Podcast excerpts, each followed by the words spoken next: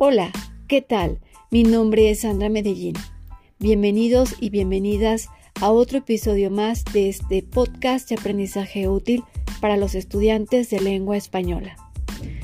El día de hoy te quiero hablar de una expresión muy utilizada tanto por los hablantes de América Latina como por los de España. La expresión una espinita clavada. Si no puedes hacerte a la idea de lo que es una espinita clavada, te invito a que escribas espinita clavada en Google y seguramente va a aparecer la imagen de una mano con una astilla o una espina clavada en el dedo o en alguna parte de la mano y eso produce dolor. Y ese es el sentido metafórico de espinita clavada.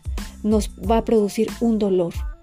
Un dolor por no haber hecho algo que hubiéramos querido hacer en el pasado. Es por eso que eh, yo puedo decir mi espinita clavada es no haber sido jugadora profesional de tenis.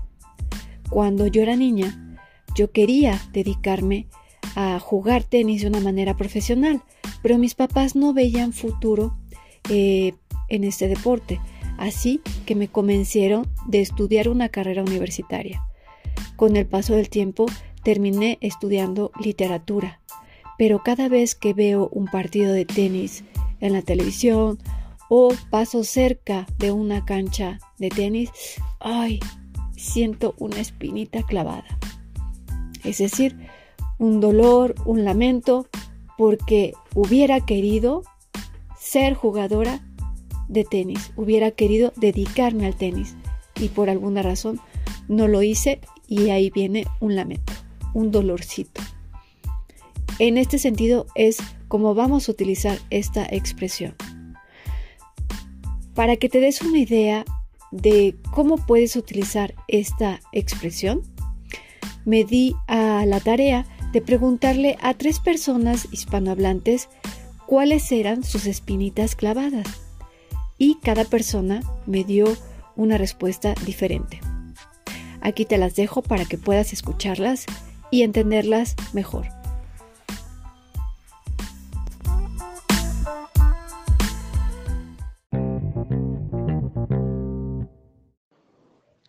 Hola, mi nombre es Rafael Castañeda y mi espinita clavada es que yo siempre quise ser jugador profesional de fútbol. Eh, cuando yo era joven, eh, jugaba muchísimo fútbol, todo el tiempo me la pasaba jugando fútbol en diferentes equipos. Llegué a jugar pues a un nivel aceptable, fui parte de la selección en la universidad donde yo estudiaba y en algún momento pues tuve que decidir entre seguir estudiando o dedicarme de manera más seria o semiprofesional al fútbol y pues obviamente opté por seguir estudiando. Sin embargo, bueno, yo cada que veo un campo de fútbol, cada que yo paso por CU o cada que veo un partido de los Pumas, pues no dejo de pensar que tuve el chance de poder estar cerca de sus niveles. Pero por supuesto, ahora que me dedico a lo que yo estudié, pues obviamente es mi gran pasión. Eh, eh, dar clases y ser profesor de sociología y dedicarme a cosas de medio ambiente. Muchas gracias. Hola, soy Keren Torres y para mí una espinita clavada es no haber terminado mis estudios de medicina y cada que paso frente a la facultad de medicina siento un malestar que está relacionado con no haber cumplido un sueño. Sin embargo, eh, eso me llevó a estudiar odontología y conocer la odontología a profundidad y realizar una especialidad, con lo cual me siento plenamente satisfecha y feliz. Pero sí sigo con la espinita clavada de no haber terminado mis estudios de medicina. Hola, mi nombre es Cintia y mi espina clavada es no haber podido tener nunca una hija. Me hubiera gustado tener una niña y verla crecer y transformarse y que se pareciera a mí y que fuera igual de vanidosa que su mamá.